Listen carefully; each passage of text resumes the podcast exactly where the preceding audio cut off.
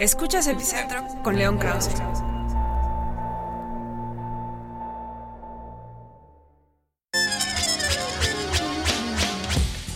Amigos, ¿cómo están? Me da mucho gusto saludarlos. Bienvenidos una vez más a Epicentro. Gracias por escuchar este podcast y gracias también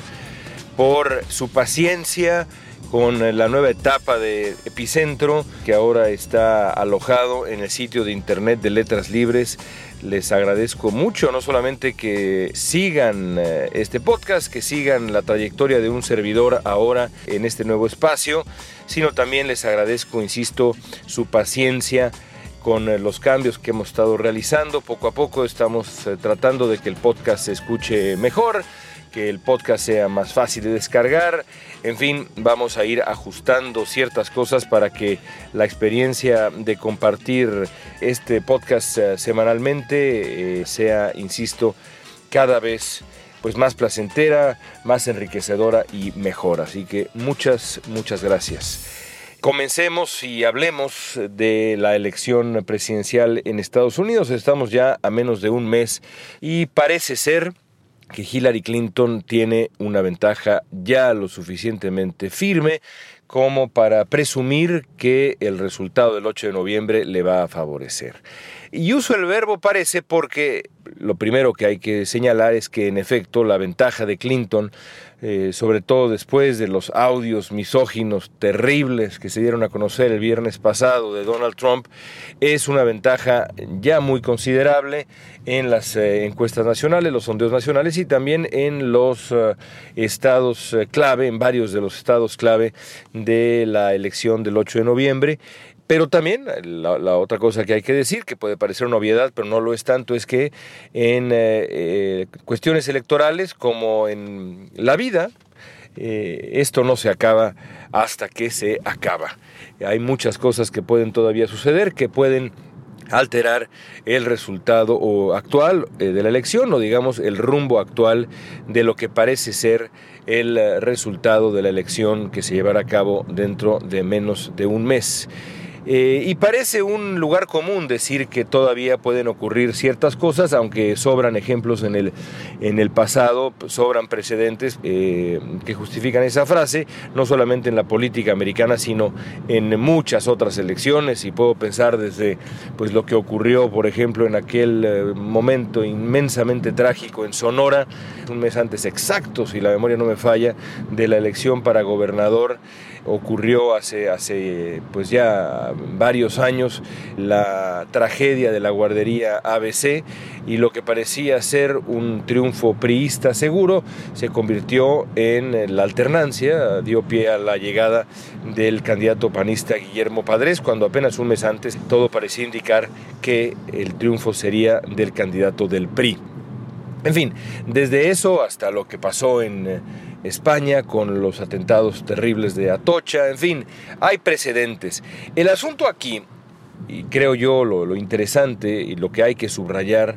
aquí, en la elección estadounidense es que lo que tendría que ocurrir para revertir el rumbo actual de la elección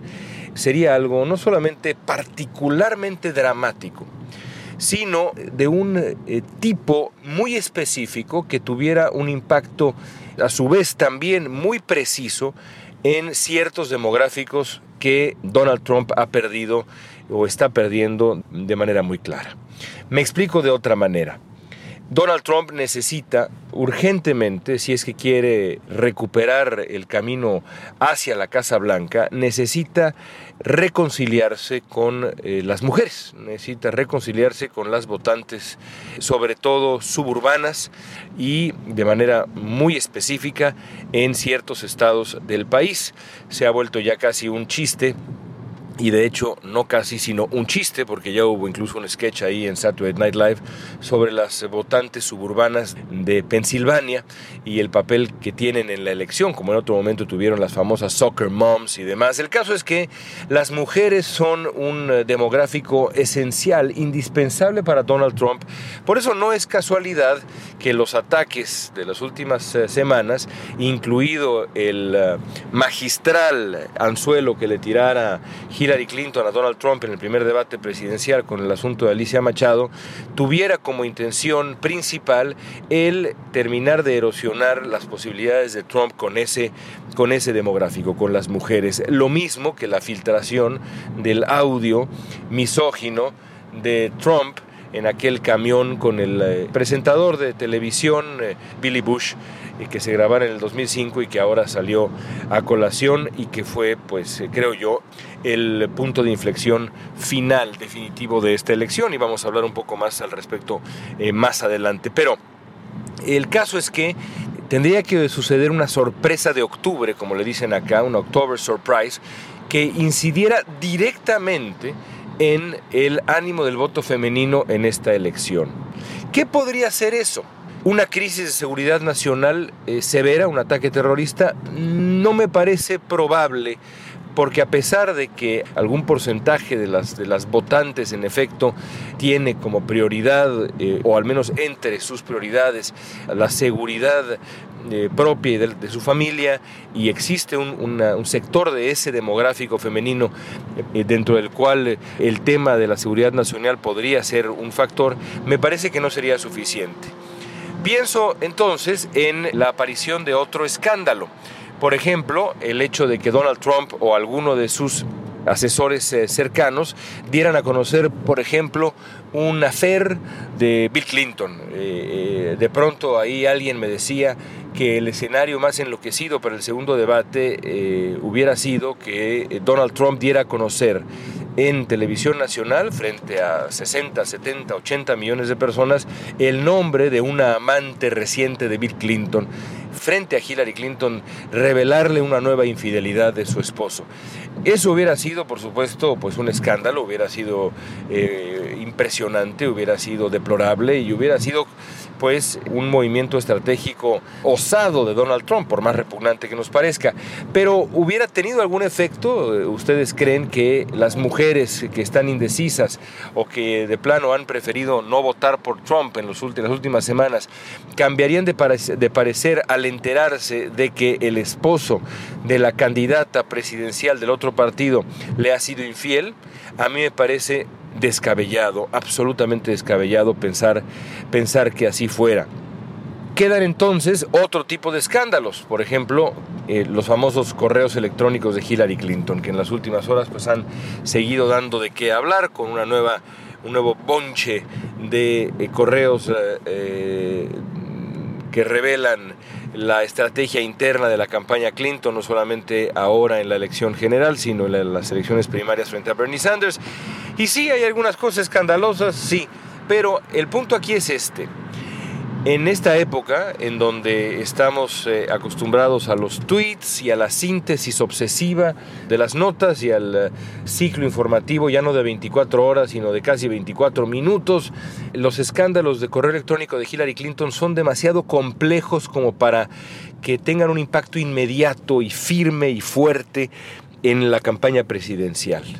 Quizá estamos hablando de, la democracia como efectismo, pero ni modo, uno puede pelearse todo lo que uno quiera con la dinámica actual de la democracia en Estados Unidos y en otros lugares, pero lo cierto es que así son las cosas. ¿Qué tiene un impacto más inmediato y profundo a final de cuentas? Un escándalo tan claro,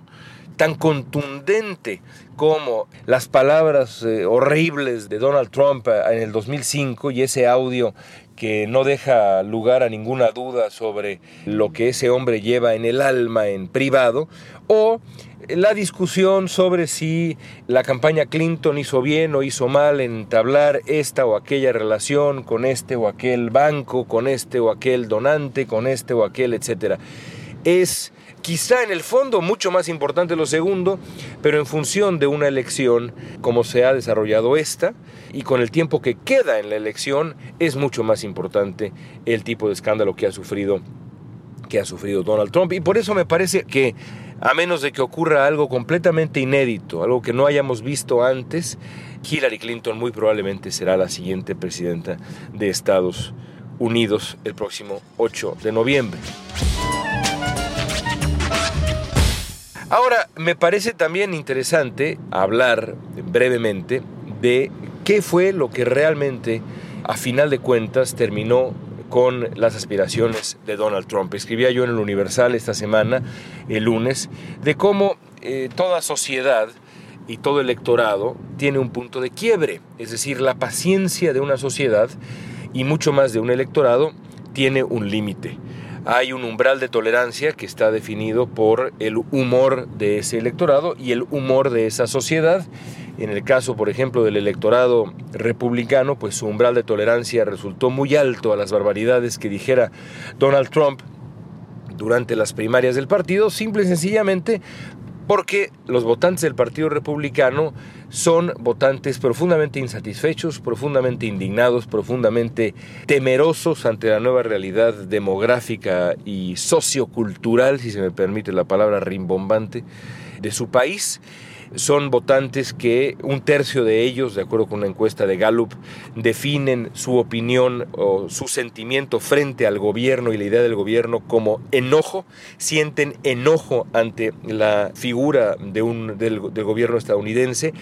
Es decir, son votantes tan distanciados, tan desilusionados del ejercicio típico del poder que eh, su umbral de tolerancia ante las declaraciones y acciones de un candidato outsider, un candidato que llegara desde afuera del establishment para sacudirlo, era e iba a ser naturalmente alto ese umbral.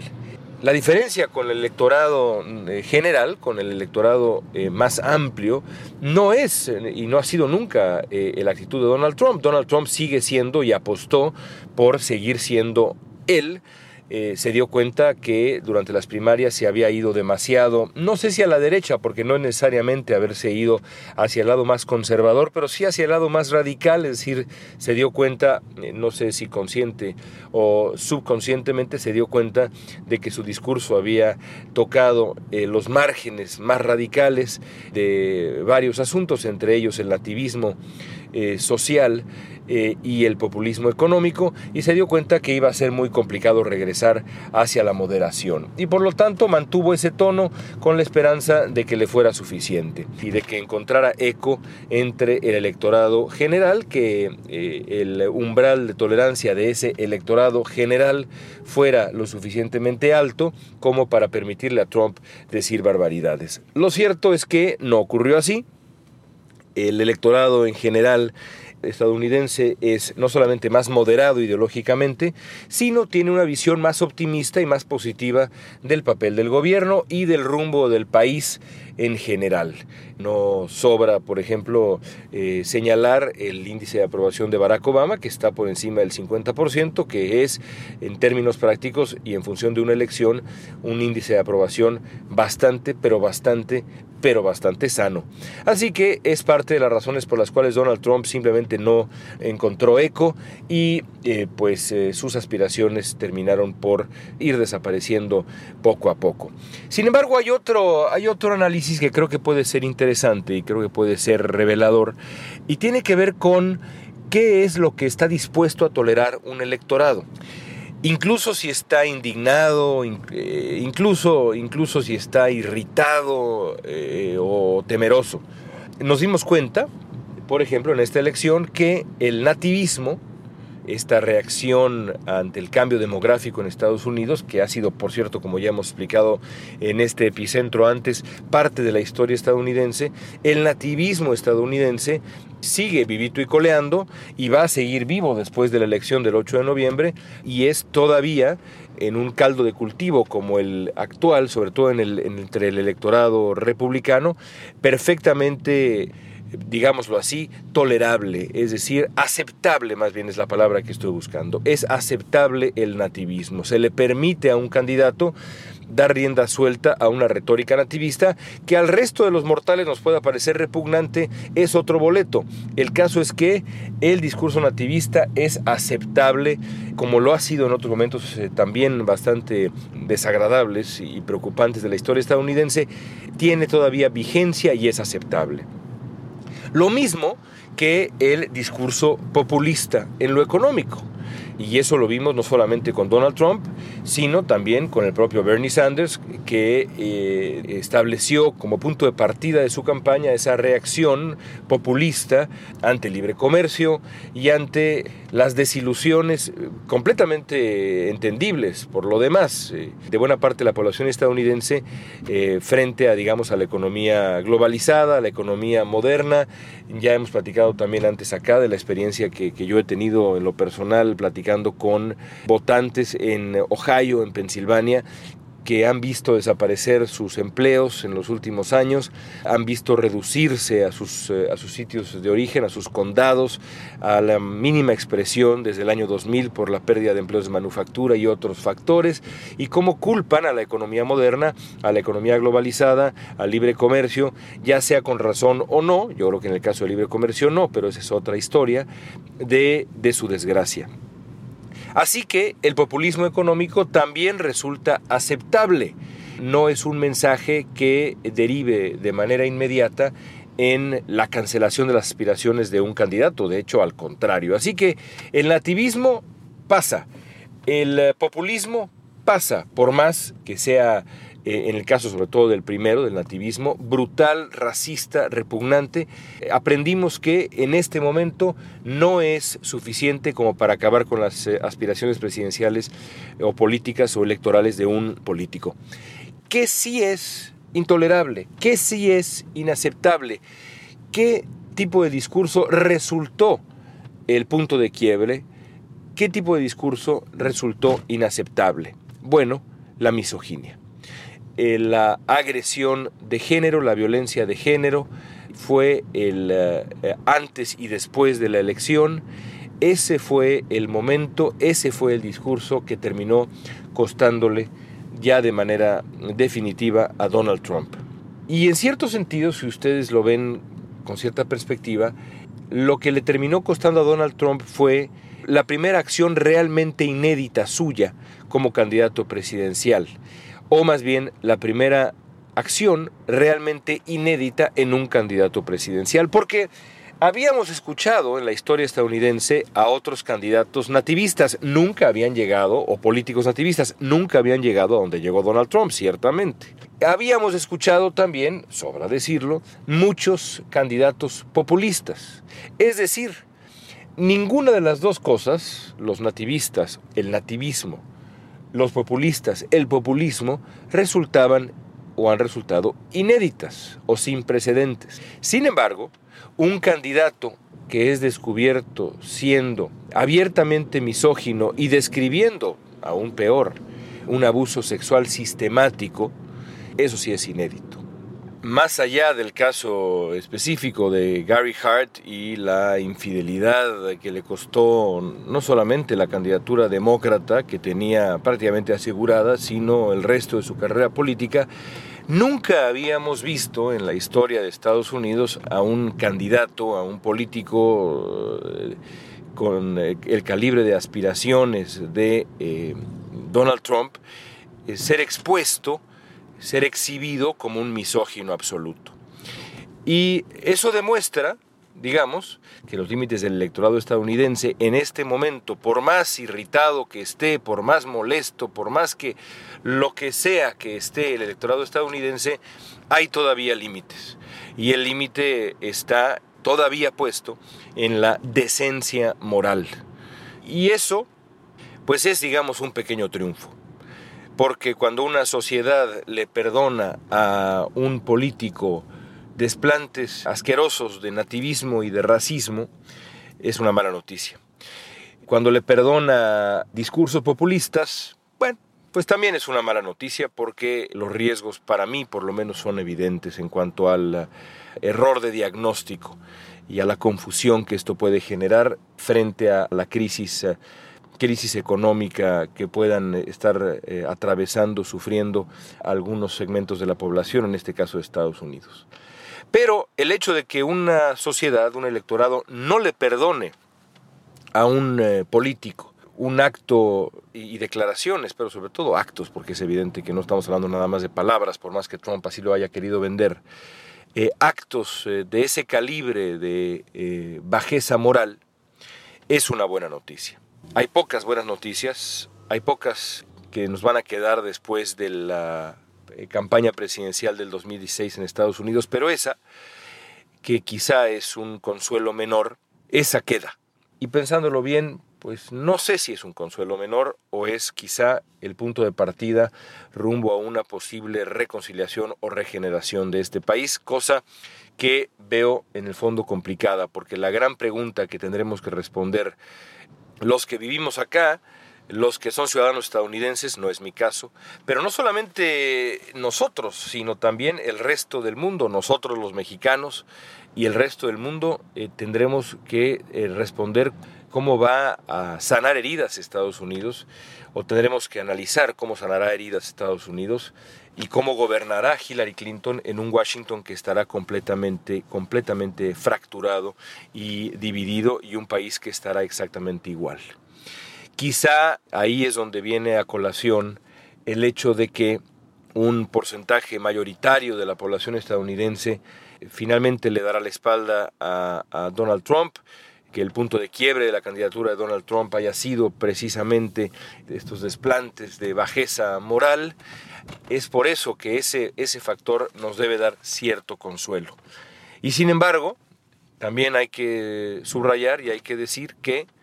hay y quedará y permanecerá un eh, sector muy considerable de la población estadounidense que rondará alrededor de un 40% para los que incluso un candidato que describe un acto como el que describiera Donald Trump en ese audio no es suficiente como para retirarle su apoyo a un hombre así. Así que bueno, supongo que se trata de ver el vaso medio lleno o medio vacío. Esperemos que en el futuro permanezca la perspectiva más optimista. Muchas, pero muchas cosas dependen de ello. Nos escuchamos la próxima semana en otro epicentro. Amigos, muchas gracias.